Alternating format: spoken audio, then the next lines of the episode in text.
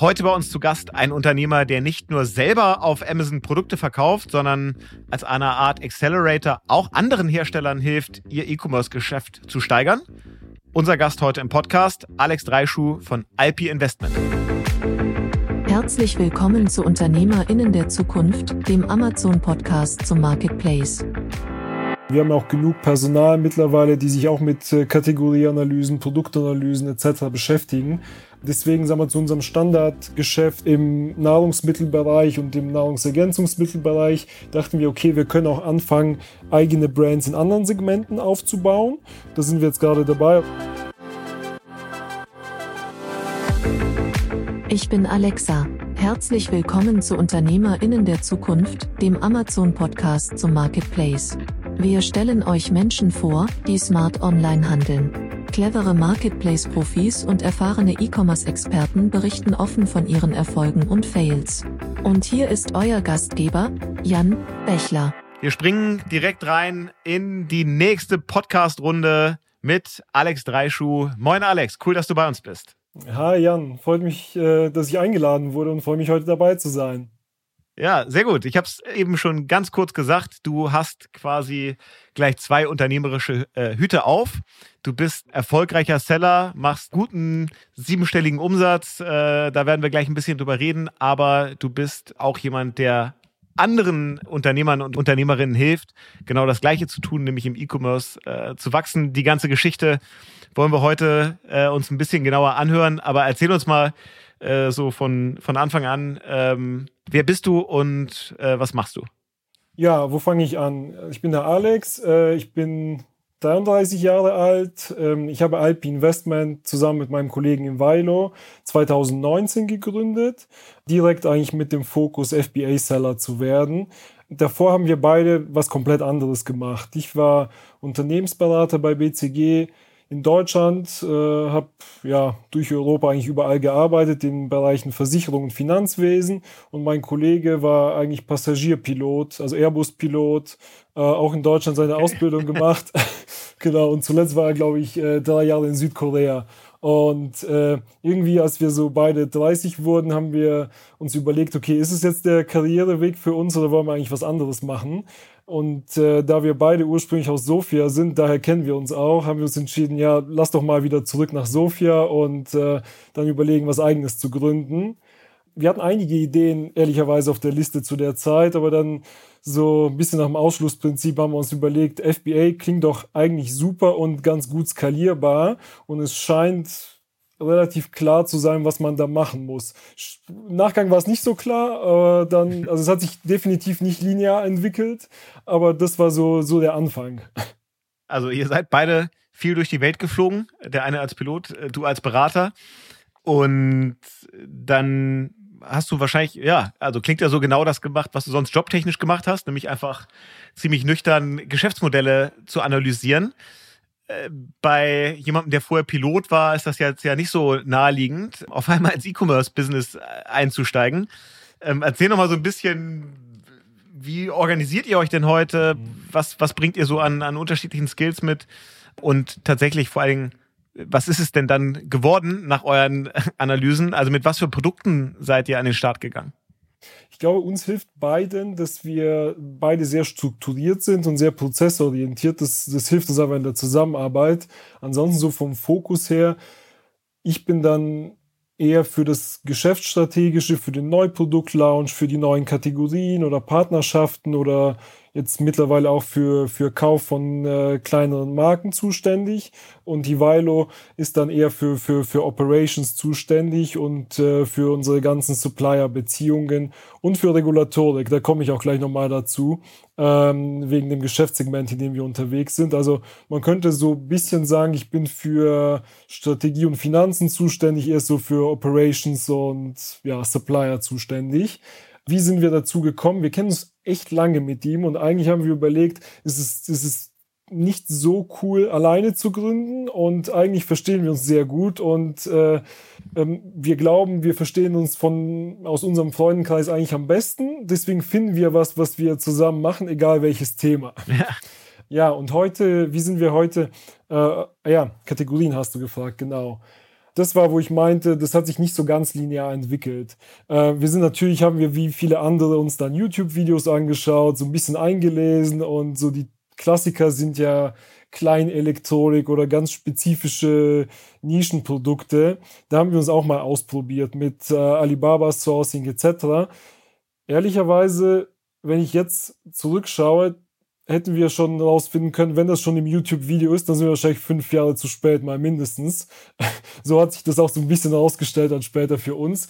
Nicht, dass es äh, unmöglich ist, dass es klappt. Das ist einfach, ähm, ich würde sagen, viel aufwendiger und viel kostspieliger im Advertising zum Beispiel. Deswegen haben wir es relativ schnell aufgegeben und überlegt, naja, wo gibt es denn eigentlich höhere Eintrittsbarrieren? Und äh, deswegen auch ist die Konkurrenz geringer, Advertising günstiger, Conversions höher, also wie das ganze Paket passt dann ein bisschen besser als die Eintrittsprodukte. So sind wir ziemlich schnell auf Produkte mit lokalem Sourcing äh, aus Bulgarien gekommen.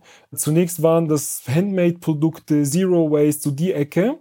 Da haben wir aber ziemlich schnell auch Wettbewerb äh, aus Asien bekommen und die Segmente wurden dann auch relativ schnell dann nicht mehr so attraktiv. Haben wir überlegt, okay, wo gibt's denn noch höhere Eintrittsbarrieren? Dann sind wir auf Lebensmittel gestoßen ähm, und auf ein paar Nischenprodukte, die tatsächlich lokal in Bulgarien hergestellt werden. Also insbesondere Kräuter, Kräutertee, Kräuterpulver wo wirklich der Landwirt in Bulgarien ist und der Hersteller in Bulgarien war.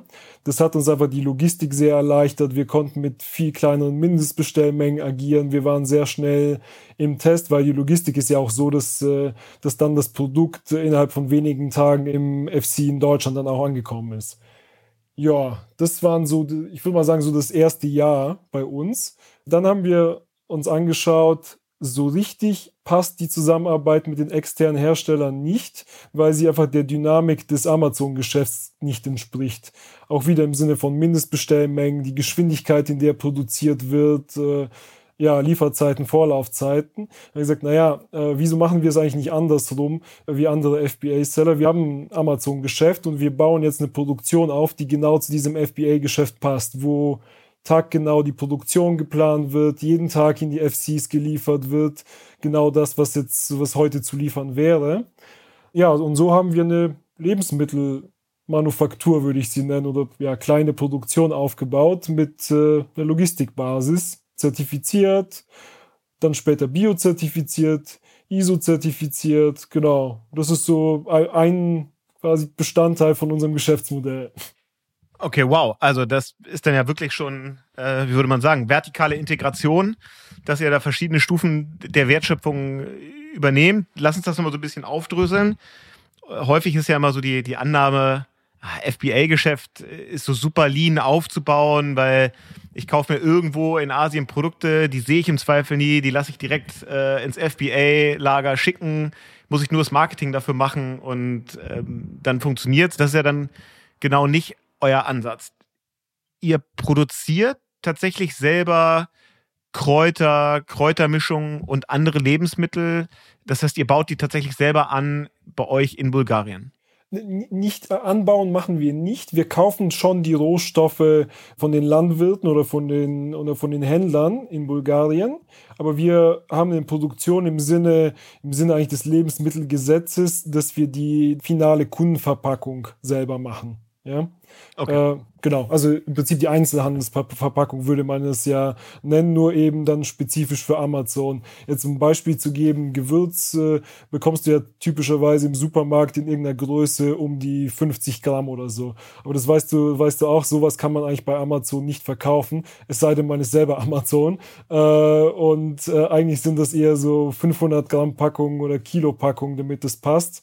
Genau, und so haben wir halt unsere Produktion eben ausgerichtet. Äh, genau, das wäre jetzt meine Anschlussfrage gewesen, dass das ja so ein typisches Produkt ist, so ein, so ein 3-Euro-Gewürz oder 2,99 Euro oder irgendwie sowas. Das ist eigentlich kein gutes Amazon-Produkt.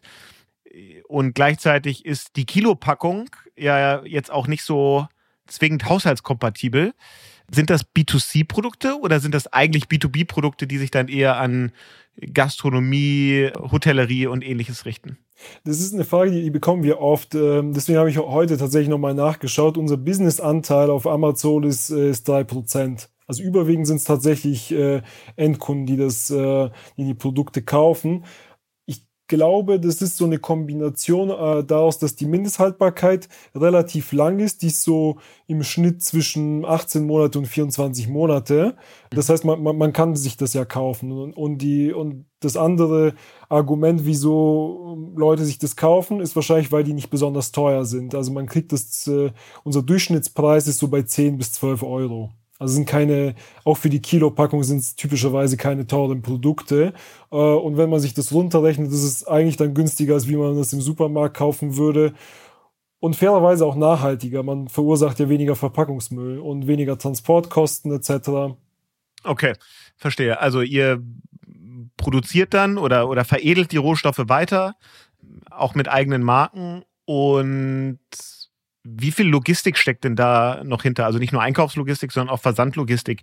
Müsst ihr dann eigentlich nur Paletten oder zumindest mal Großchargen an Amazon schicken oder steckt da noch mehr Logistik hinter, weil ihr noch ganz andere, auch direkt Endkunden Vertriebskanäle habt, wo ihr dann in Einzelchargen an Endkunden schickt?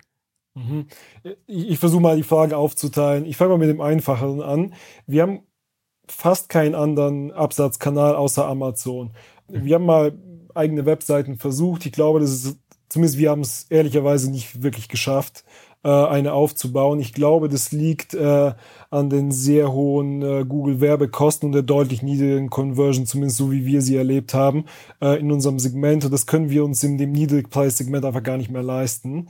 Also eigentlich sind wir B2C, fast nur auf Amazon. Es gibt ein paar andere Marktplätze, wo wir aktiv sind, aber der, der Umsatzanteil ist fast zu vernachlässigen.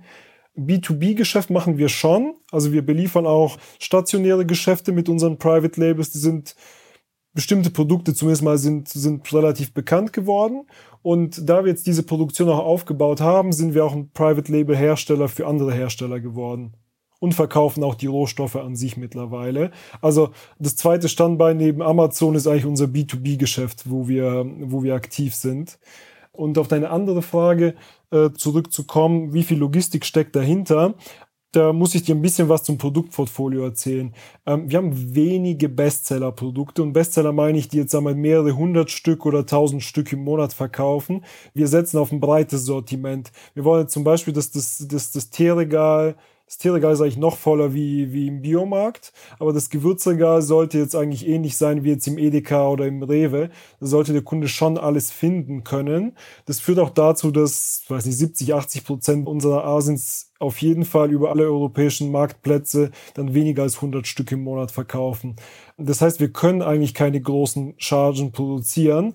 Wir machen immer kleine Chargen, fast, fast immer und äh, liefern auch tagtäglich Richtung Amazon. Das ist so eine gute Mischung zwischen Working Capital Optimierung und äh, eben diese Produktion, die wir, die wir selber aufgebaut haben, die genau in die Richtung ausgerichtet ist. Und wie viele verschiedene Asins, wie viele verschiedene Produkte habt ihr? Also wie breit ist das Produktsortiment? Mm, wir haben aktuell um die 800 Asins. Das sind ähm, irgendwo zwischen ich 300. Mal, dass es so viele verschiedene Gewürze gibt. Gibt's, ja, ja. Und vor allem, wir haben immer mindestens mal zwei Größen im, äh, äh, also zwei äh, Child Asins haben wir auf jeden Fall auf jeder, auf jeder Parent, also so, ich würde mal sagen, 350 Stück. Mittlerweile ist das Portfolio auch ein bisschen größer als nur Kräutertee, Pulver und Gewürze. Wir gehen auch ein bisschen Richtung Superfoods. Ähm, wir haben auch ein paar Nahrungsergänzungsmittel im, äh, im Sortiment, also zumindest die, die als Pulver verkauft werden ja, das ist so die, das heutige Sortiment ungefähr. Und das ist alles unter einer Marke oder habt ihr dafür auch verschiedene Marken dann aufgebaut? Jetzt neben der Tatsache, dass ihr auch ähm, Hersteller seid oder Produzent seid für andere, für Fremdmarken, aber eure eigenen Produkte, ist das eine Dachmarke oder habt ihr euch da bewusst für eine Mehrmarkenstrategie entschieden? Mehrmarkenstrategie ist es bei uns. Wir haben eine Hauptmarke, die heißt Alpinature. Mit der machen wir überwiegend unsere Kräuter und Gewürze und ein paar Produkte, die wir, in dem Bereich passend sind. Aber zum Beispiel die Nahrungsergänzungsmittel haben wir äh, in, einer, in einer Zweitmarke ausgegliedert. Das ist ein bisschen geschuldet, dass wir zumindest in unserer Kundensegmentierung das Gefühl haben, äh, die Produkte passen dann doch nicht so ganz gut zueinander. Und dann können wir das Branding anders aufstellen, den A-Plus-Content anders aufstellen für die verschiedenen Marken und äh, auch im Advertising das Targeting ein bisschen anders gestalten. wenn jetzt euer Geschäftsmodell ja dann doch nicht das ganz klassische, sehr leane äh, FBA-Modell ist, sondern eben, naja, mit all der Komplexität, die du beschrieben hast, hinten dran, dann gehört da wahrscheinlich auch mittlerweile ein ganz ordentliches Team dazu. Oh ja, ja, ja. Ich glaube, das, das, das erste Jahr haben wir noch geschafft äh, als Zweierteam und dann haben wir nach und nach, ähm, also mit dem Start der Produktion auch angefangen, Mitarbeiter einzustellen. Ich fange mal mit der Produktion an, weil wir so viel drüber gesprochen haben. Äh, wir haben tatsächlich um die 15 Festangestellte, die sich nur mit der Einzelverpackung beschäftigen. Ähm, wir haben drei oder mittlerweile vier äh, Mitarbeiter im Lagerhaus und wir haben noch ein Büro äh, dort, was sich äh, zum Teil natürlich mit dem regulatorischen, was man mit Na Nahrungsergänzungsmitteln und Lebensmitteln zu tun hat, beschäftigt, aber auch viele, die sich einfach nur mit Shippingplänen und mit der Produktionsplanung, mit der ähm, ja und auch mit dem Einkauf dort beschäftigen, auch ein Büro von von fünf Leuten. Also wir sind so bei knapp 25 in unserer Produktion mittlerweile. Und äh, wir haben dann in Sofia unser Büro, wo wir mittlerweile auch zu zehn sind. Ähm, dort ist das Team ja, eigentlich den typischen Amazon-Kompetenzen aufgeteilt. Wir haben, wir haben ein Team, äh, was sich mit Content beschäftigt. Das hat natürlich auch viele Freelancer und Subunternehmer, mit denen auch der Content tatsächlich erstellt wird. Äh, wir haben ein Advertising-Team, was sich nur mit Amazon Advertising beschäftigt. Ähm, und wir haben Kollegen, die sich mit äh, äh, Produktoptimierung und mit Pricing dann beschäftigen. Also ich glaube, die Klassiker. Mittlerweile sind wir so okay. bei knapp 35 Leute in Summe, ja. Okay, das ist dann ja schon eine relevante Firma. Und relevante Firmen ziehen ja, wie es dann immer so ist, auch Interesse von außen auf sich. Ähm, Im Vorgespräch haben wir es schon äh, gehört, dass es bei euch gar nicht so lange gedauert hat, bis es die ersten Angebote gab von den klassischen FBA-Aufkäufern. Das ist ja so ein Thema, wo ich das Gefühl habe, gerade ist jetzt vielleicht auch so dem wirtschaftlichen Umfeld geschuldet, so ein bisschen die Luft raus. Zumindest nehme ich das deutlich weniger wahr, aber so 2020, 2021 waren das ja extrem heiße Themen. Und auch ihr seid da von unterschiedlicher Seite angesprochen worden. Ja, hast völlig recht. Also bei uns hat es ähm, gegen Ende 2020 angefangen. Davor waren wir wahrscheinlich viel zu klein für die Aggregatoren. Aber so das Interesse hat ein gutes Jahr angedauert. Da haben wir mit vielen der Relevanten auch gesprochen. Zuerst war es natürlich eine sehr coole Sache, weil es war auch für uns eine Validierung, hey, das, was wir machen, äh, interessiert ja jemanden. Danach kam so ein bisschen die Ernüchterung, hey, die Valuations, die sind ja sehr, sehr niedrig von dem, was wir eigentlich dachten, ein fairer Preis für unser Geschäft gewesen wäre. Ähm, und äh, dazu haben wir natürlich auch einbezogen, wir waren extrem motiviert, wir waren erst anderthalb, zwei Jahre in dem Geschäft drin, wir haben noch viel Wachstum gesehen, noch viele Ideen gehabt, wieso sollten wir äh, eigentlich jetzt zu dem Zeitpunkt verkaufen. Ähm, nichtsdestotrotz, ne, Thema Kapitalbedarf ist ja immer da ähm, haben wir lokal bei uns in Bulgarien ein paar der VCs angesprochen. Die hatten riesiges Interesse und die Valuations waren um das Vielfache höher von dem, was, was die Aggregatoren gezahlt hätten, weil die haben ja eine echte Venture Valuation an den Tag gelegt und nicht nur, sagen wir mal, Kauf unserer Asins.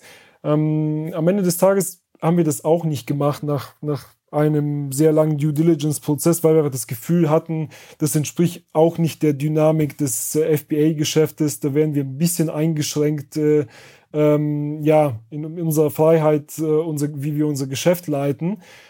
Ja, aber das, das waren sehr, sehr schöne Learnings für uns und äh, auch mal die andere Perspektive zu sehen, wie, wie unser Geschäft eigentlich von extern betrachtet wird.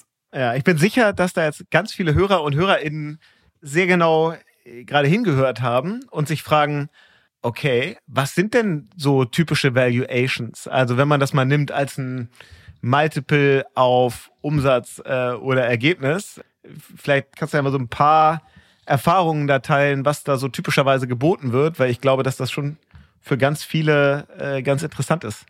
Also was haben denn so die FBA-Aufkäufer oder auch so VCs dafür geboten? Mhm. Das, was du eingangs gesagt hast, ähm, stimmt. Das, der Markt hat sich sehr geändert. Ich glaube, bei den ersten Gesprächen Ende 2020 war das so in der Range vielleicht drei bis vier, maximal fünfmal EBITDA, was wir angeboten bekommen haben.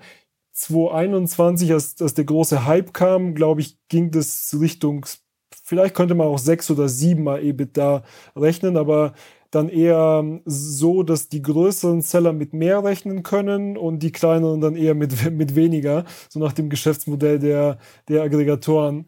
Ja, macht aus deren Sicht ja total viel Sinn. Das ist für ja. die ja oft der gleiche Aufwand, kleine und großen zu integrieren die, die, die VCs, das ist immer so eine Frage dann, wie, wie tief man in der Due Diligence einsteigt, die waren bereit, auch jenseits von 30 zu gehen, weil wir da, weil sie dann diese Wachstumsgeschichte im hohen zweistelligen oder dreistelligen Bereich gesehen haben. Die wollten mit uns die nächsten sech, sechs bis acht Jahre gehen und haben sich dann trotzdem gesagt, wir können trotzdem das Vielfache von unserem Investment ja verdienen. Ja, genau. Das heißt, da ging es ja um Minderheitsinvestment, genau. Genau, und eine Kapitalerhöhung und jetzt kein, kein Verkauf bei den FBA-Aufkäufern wäre das Szenario ja wahrscheinlich auch gewesen, die kaufen euch die Asins ab und dann macht ihr was anderes. Das ist ja wahrscheinlich nicht darauf angelegt, dass dann die, die Unternehmer, Unternehmerinnen da langfristig noch an Bord bleiben, richtig?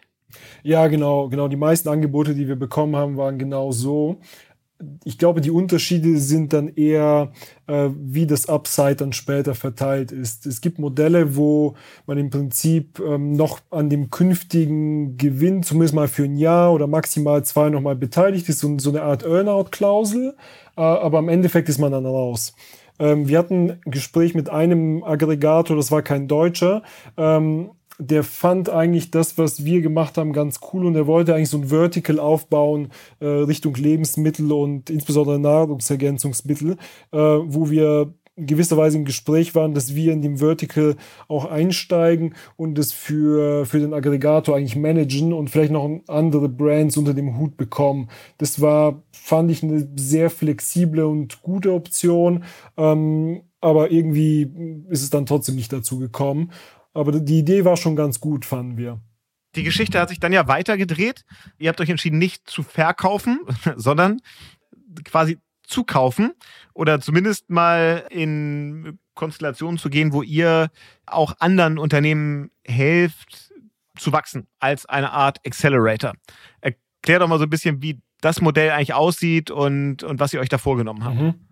Ja, also wir sehen noch sehr viel Wachstum. Ähm, wir glauben, dass wir noch einige Jahre, sagen wir, mit zumindest mal hohen zweistelligen Prozentzahlen wachsen können, wenn nicht dreistellig.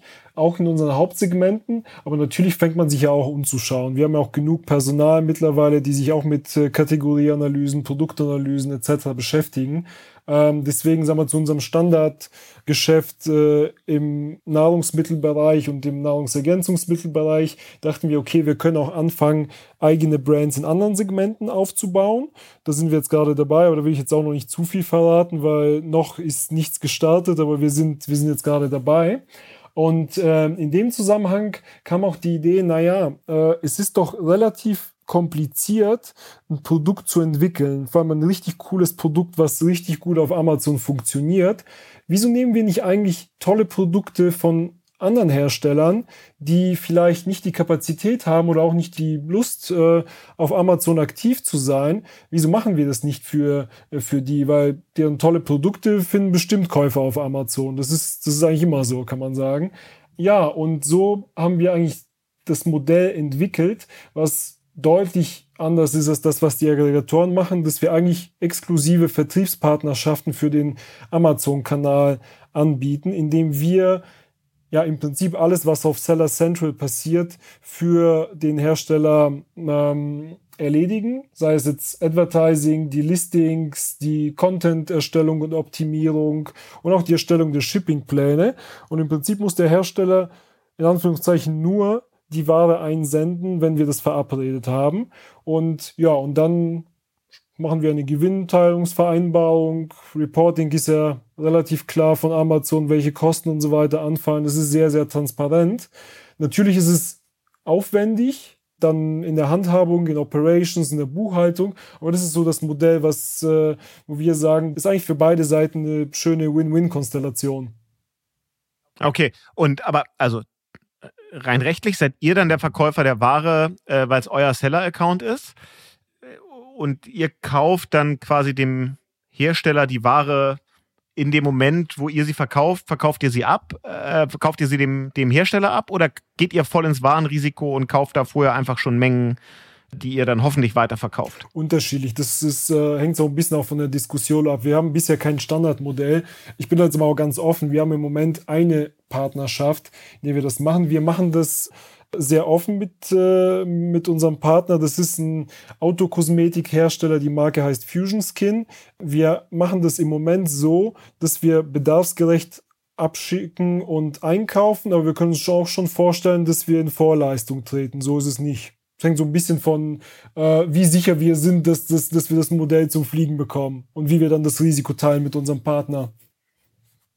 Okay, verstehe. Das heißt, ihr könnt dann auch nochmal das, was ihr so an Ressourcen in-house aufgebaut habt, für die eigenen Marken könnt ihr dadurch einfach nochmal besser hebeln und auf ein breiteres Produktsortiment ausrollen, bei dem ihr dann aber nicht die gesamte Wertschöpfung äh, managen müsst, also nicht die gesamte Herstellung und Produktion. Ja, absolut, genau. Wir, also wir, wir leveragen das Know-how, das wir in unserem Team haben, auch in dem Freelancer-Netzwerk etc. Das, also rein das Handwerkliche kann man ja super leveragen, also wie man jetzt Advertising-Kampagnen aufstellt etc.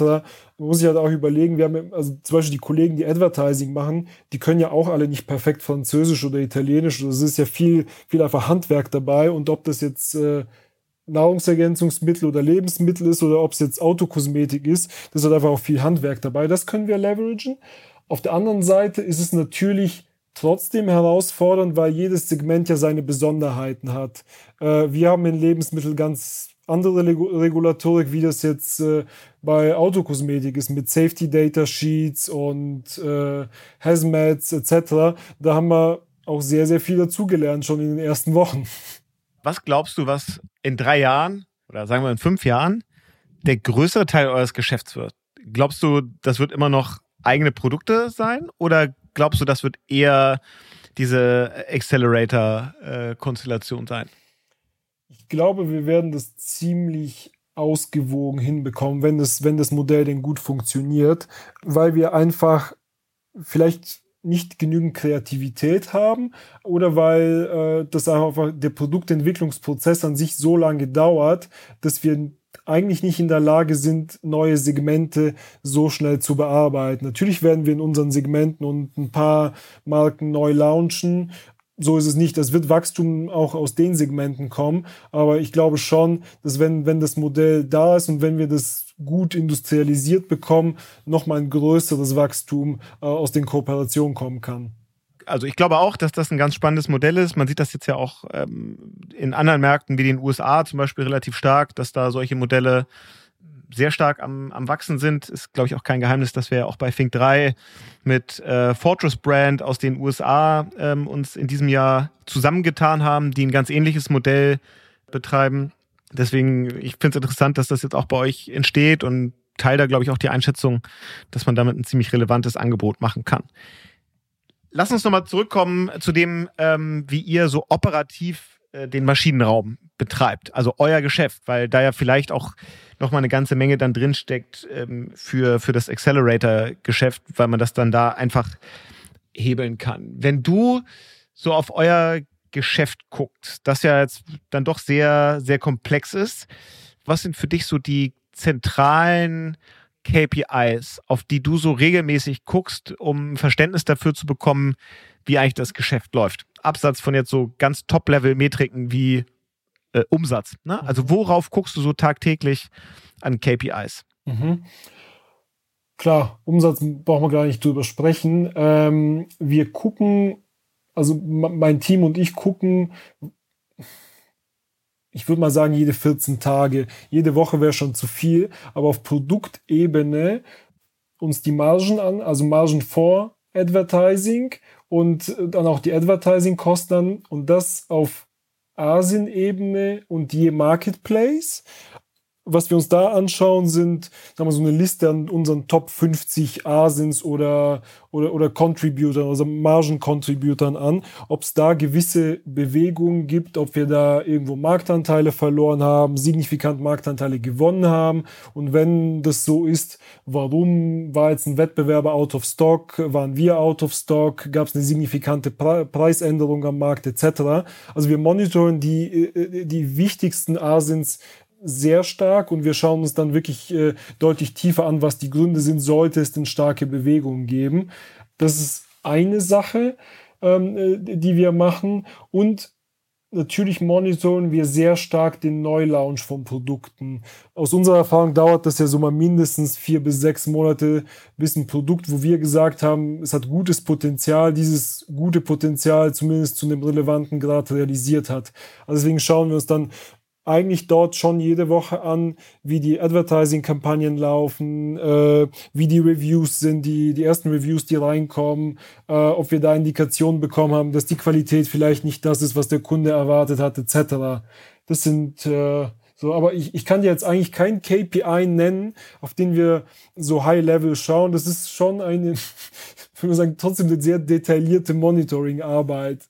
Ich hätte jetzt so von dem, wie du es beschrieben hast, vermutet, dass für euch ja das Thema Inventar und Working Capital ziemlich relevant ist, weil du gesagt hast, ihr habt sehr viele, sehr viele Asins, also irgendwie 800 und wenige von denen drehen jetzt in so ganz, ganz hoher Stückzahl, äh, wo es wirklich so Bestseller-Produkte gibt. Das heißt, ihr werdet ja immer irgendwie die Herausforderung haben, äh, auch Inventar gut zu managen über ein sehr breites Produktportfolio. Wie guckt ihr da drauf? Völlig klar. Also vielleicht habe ich die, die vorherige Frage auch ein bisschen missinterpretiert wegen dem Hinweis auf Umsatz. Inventar ist absolut zentral für uns. Ähm, auch äh, was ich vorhin erzählt habe, weil wir wenige Bestseller-Produkte haben, äh, ist es für uns umso wichtiger zu tracken, die, die vielleicht im niedrigen zweistelligen Bereich Stücke äh, im Monat verkaufen, wie die jetzt stehen, dass wir da keine signifikanten Überbestände haben. Andererseits, dass die auch nicht out of stock gehen. Das ist auch sehr relevant für uns. Natürlich schauen wir auf den Inventory Index von Amazon. Der wurde ja auch über die Corona-Zeit eingeführt, auch ein bisschen, um damit Amazon die Lagerkapazitäten bestmöglich managt. Andersrum finden wir, ist es ein guter Indikator, wie effizient wir mit unserem Kapital arbeiten. Völlig, völlig richtig. Und da schauen wir es an erster Stelle die Sell-Through-Rate an, äh, also den Durchverkauf. Und warum denn das? Es gibt da aus unserer Sicht ein Optimum. Also ganz hoch ist auch nicht gut und äh, ganz niedrig ist sowieso schlecht, weil dann passt der Index nicht und vielleicht kriegt man eine, äh, eine Lagerplatzbeschränkung. Es gibt ein Optimum dazwischen, wo man genug ähm, Stückzahlen auf Lager hat, aber trotzdem nicht so viel das Überbestand entsteht oder dass man nicht effizient mit seinem, mit seinem Kapital arbeitet. Ehrlicherweise haben wir kein Tool auf dem Markt gefunden, was dies richtig gut abbildet. Vielleicht passt das besser zu den Dropshipping-ähnlichen Sourcing-Modellen. Für uns, wo wir sehr viele Wertschöpfungsschritte haben von, von unseren Rohstofflieferanten über die eigene Produktion, über das Shipping, haben wir eigentlich einen eigenen Algorithmus aufgebaut, der sich natürlich aus den Seller Central zur Verfügung äh, stehenden Daten speist, aber trotzdem dann auf äh, Lieferantenebene und auf Produktebene die, die Lieferzeiten betrachtet und die Vorlaufzeiten, damit wir möglichst äh, optimal agieren können der Bestand, den wir in den FCs haben wollen, der variiert natürlich von der Saisonalität, äh, wie wir glauben, dass, äh, dass die FCs jetzt von der, von der Auslastung sind, so ob es jetzt nah am Prime Day ist oder nah an Weihnachten, äh, sehr unterschiedlich oder natürlich macht unsere Produktion ja auch Pause an Weihnachten zwei Wochen. Da müssen wir ein bisschen Überbestand aufbauen. Der ist dann aber auch bis zur zweiten Januarwoche also auch quasi weg. Das ist so die, die, die Gedanken, die wir haben.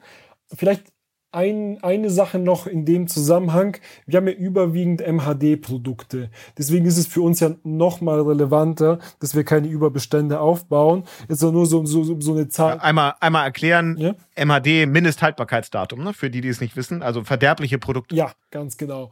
Äh, unsere sind nicht ganz verderblich. Äh, also die haben schon im Schnitt so 18 bis 24 Monate auch nochmal als Hintergrundinfo, die Amazon Policy ist, man darf nicht weniger als 90 Tage in den FCs Rest, äh, Restlaufzeit haben. Bei uns ist das Ziel, dass wir eigentlich nie unter ein Jahr kommen. Warum? Naja, weil die Kundenerwartung ist, wie eingangs gesagt, wenn der Kunde sich ein 1 Kilogramm Gewürz äh, bestellt, dann sollte es auch möglichst lange halten und möglichst lange äh, das Aroma weiterhin haben. Sonst würde man sich ja im Supermarkt lieber die 50 Gramm Packung kaufen. Deswegen ist für uns extrem wichtig, dass äh, unser Warenbestand nicht besonders lange äh, in den FCs bleibt, sondern relativ schnell abverkauft wird. Aktuell kann ich dir sagen, liegen wir bei so 97 bis 98 Prozent unseres Bestandes ist äh, kürzer als 90 Tage da. Das ist auch ungefähr so die Kennzahl, auf die wir, auf, auf die wir steuern. Okay. Ähm, zum Thema Logistik, ihr sitzt ja, hast du gesagt, in Sofia, ähm, also eher in, in Osteuropa. Und ähm, aus dem Vorgespräch weiß ich, dass ihr ja auch nicht die deutschen Logistikzentren nutzt, sondern dass ihr an dem Mitteleuropa-Programm teilnehmt. Das heißt, eure Ware liegt dann tatsächlich in Polen und Tschechien. Was waren die Argumente dafür oder was glaubt ihr sind die Vorteile für euch? Mhm. Ja, also wir nehmen an dem Programm teil, mittlerweile natürlich auch an PanEU und äh, den, dem noch größeren Programm. Also ich würde sagen, immer das Programm Zentraleuropa ist so der Zwischenschritt zwischen äh, nur Heimatmarkt, äh, in unserem Falle Deutschland, und, und PanEU. Für das Programm Zentraleuropa spricht natürlich die für uns signifikante Kosteneinsparung. Da geht es um 26 Cent von den FBA-Gebühren, die bei jedem Versand von jedem Stück eingespart werden. Äh, man muss sich das immer vor Augen führen. Ich hatte ja gesagt, äh, unsere, ja, unser Durchschnittspreis ist so bei 10 bis 12 Euro. 26 Cent, das ist schon echt relevant für uns. Und auf der anderen Seite steht der Aufwand, die Umsatzsteuer zu bewirtschaften, äh, sozusagen und abzuführen und die, die, die Meldungen monatlich oder, oder quartalsweise auszufüllen äh, in diesen Ländern. Das kostet natürlich ein bisschen Geld und ein bisschen Administration, aber das ist ja ein sehr einfacher Break-Even-Case eigentlich für jeden Seller, um zu sehen, ob es sich lohnt oder nicht. Ja. ja. Das ist so ein Thema, zu dem ich immer wieder mal ähm, Verkäufer, VerkäuferInnen höre, dass sie da relativ äh, ja, relativ zurückhaltend sind, weil sie so ein bisschen die Komplexität fürchten mit Umsatzsteuer, äh, Erklärungen und Anmeldungen, die man dann eben noch in anderen Ländern machen muss, ähm, was ihnen wahnsinnig ja, kompliziert erscheint.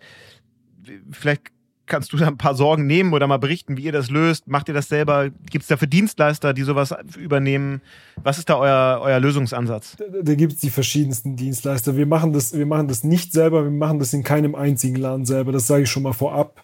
Ähm, wir sind, äh, ja, wir haben da verschiedene Entwicklungsstufen äh, gesehen. Jetzt haben wir alle Länder und wir sind mittlerweile in äh, 14 Ländern in, in, in Europa umsatzsteuerlich registriert, bei einem Dienstleister gebündelt. Einfach aus dem Grund, dass wir dort einen persönlichen Ansprechpartner haben und das für uns, wenn da jetzt mal irgendwie eine Rückfrage von, von irgendeinem Finanzamt aus einem EU-Land kommt, äh, das einfach einfach in der Handhabung ist auch für uns, einfach mal den lokalen Ansprechpartner in, in deren Organisation zu haben um die Sorge so ein bisschen zu nehmen, naja, das ist eigentlich genauso wie in Deutschland, nur das multipliziert sich halt einfach. Das ist so ein bisschen, wenn man zehn Länder hat, dann hat man zehnmal den Aufwand, den man in Deutschland hat. Aber das ist an sich nicht anders. Da kommen, das, es sind die gleichen Rohdaten aus dem Seller Central, die da, die da reingehen oder eben aus dem eigenen Online-Shop, wenn man denn in, in Polen oder Tschechien jetzt zum Beispiel, wenn man dahin liefern würde, sind die gleichen Rohdaten. Äh, das ist die gleiche Administration, nur noch noch einmal, zweimal oder zehnmal. Ja, okay, verstanden. Also da äh, kann man ein bisschen Sorgen nehmen. Eine Frage, die mir vorhin so ein bisschen durchgerutscht ist, die ich aber nochmal ganz interessant finde, bei euren Produkten, die nun ja überwiegend oder eigentlich alle Lebensmittel sind, äh, sind das eigentlich Bioprodukte, die jetzt ökologisch äh, nachhaltig produziert werden? Ist das in dem Segment Gewürze und, und Superfoods besonders wichtig. Ich hätte die Vermutung, dass das ein totaler Verkaufstreiber ist, aber vielleicht irre ich mich auch. Ähm, das ist eine sehr, sehr gute Frage. Also wir, wir hatten da, also was ich dir auf jeden Fall erzählen kann, das hängt trotzdem vom Preis ab. Das sage ich schon mal vorab. Ähm, mhm. Wir bieten viele unserer Produkte sowohl als Bio als auch als konventionell an ich würde sagen, Kunden haben eine gewisse Toleranz für den Zusatzpreis, den Bio hat im Vergleich zu Nicht-Bio. Aber wenn der zu hoch wird, dann tendieren Kunden dann trotzdem das konventionelle Produkt zu nehmen. Bei uns heißt konventionell, das ist trotzdem 100% natürlich, das ist äh, alles aus dem qualitätsgesicherten Anbau etc. Nur das hat eben das äh, Bio-Zertifikat nicht. Und der Zusatzpreis kommt ja eigentlich aus dem Aufwand, den der Landwirt hat, äh, in der ganzen Administration, in den zusätzlichen In den zusätzlichen Prüfungen etc. Aber auch aus dem Aufwand, den wir als Händler haben, um, um diese ganze Qualitätssicherung drumherum zu haben. Also wir werden ja auch mindestens einmal jährlich, wenn nicht zusätzlich nochmal spontan äh, von unserem äh, Biozertifizierungsorgan vor Ort geprüft. Unsere ganze Produktion, äh, unsere, unsere Labels äh, und die ganze Nachverfolgbarkeit der, der Biokette wird geprüft. Deswegen gibt es schon je nach Rohstoff auch signifikante Unterschiede im Preis aber beides wird gekauft. Also wir glauben sehr an dem Biosegment äh, und wir sehen, dass das Biosegment stärker wächst als das konventionelle Segment.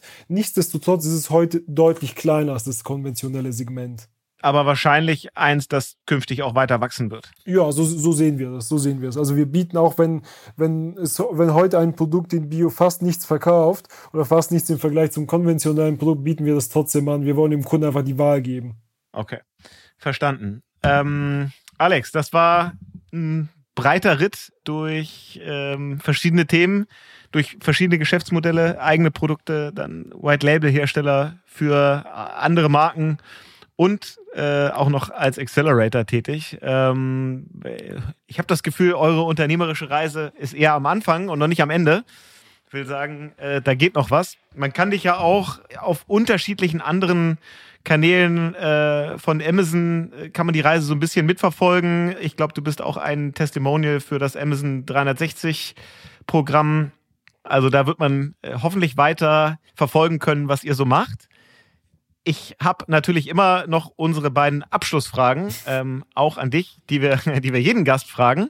Nämlich nicht nur die Frage, wie viel ihr so auf Amazon verkauft, das haben wir jetzt gelernt, sondern ähm, wie gut du eigentlich selber als Kunde bist, äh, wie viel du selber bei Amazon bestellst. Ja, ich habe das natürlich vorab geprüft. Ich habe im letzten Jahr um die 40 Bestellungen gemacht äh, auf Amazon.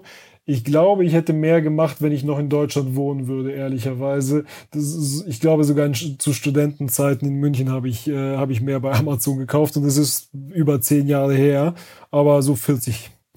Ja klar, das ist natürlich mit, äh, mit Wohnort dann in Sofia ein bisschen was anderes. Ähm, schließt sich die zweite Frage an. Was ist denn sonst so neben Amazon dein Go-To-Online-Store? Ähm, ich habe eigentlich nichts Spezifisches. Ähm, das ist dann eher je nach je Produkt abhängig, ob es jetzt mal Sneaker sind, ein Kleidungsstück äh, oder wir nutzen sehr gerne ähm, einen lokalen ähnlichen Anbieter wie Amazon Fresh hier. Das nutzen wir tatsächlich äh, jede Woche oder jede zweite Woche. Super, Alex. Vielen Dank, dass du da ganz offen relativ viel so zu eurem Geschäftsmodell geteilt hast, so ein bisschen über Firmenbewertung gesprochen hast. Das wird ja sonst häufig nicht so gemacht. Äh, ich glaube, da war sowohl äh, auf der Top-Level-Ebene als aber auch tief im Maschinenraum ganz viel Nützliches dabei. Äh, vielen Dank, dass du das mit uns geteilt hast und heute dabei warst. Und ähm, wir hören uns ganz bald wieder. Vielen Dank. Vielen, vielen Dank dir, Jan. Danke für die Zeit. Ciao, ciao.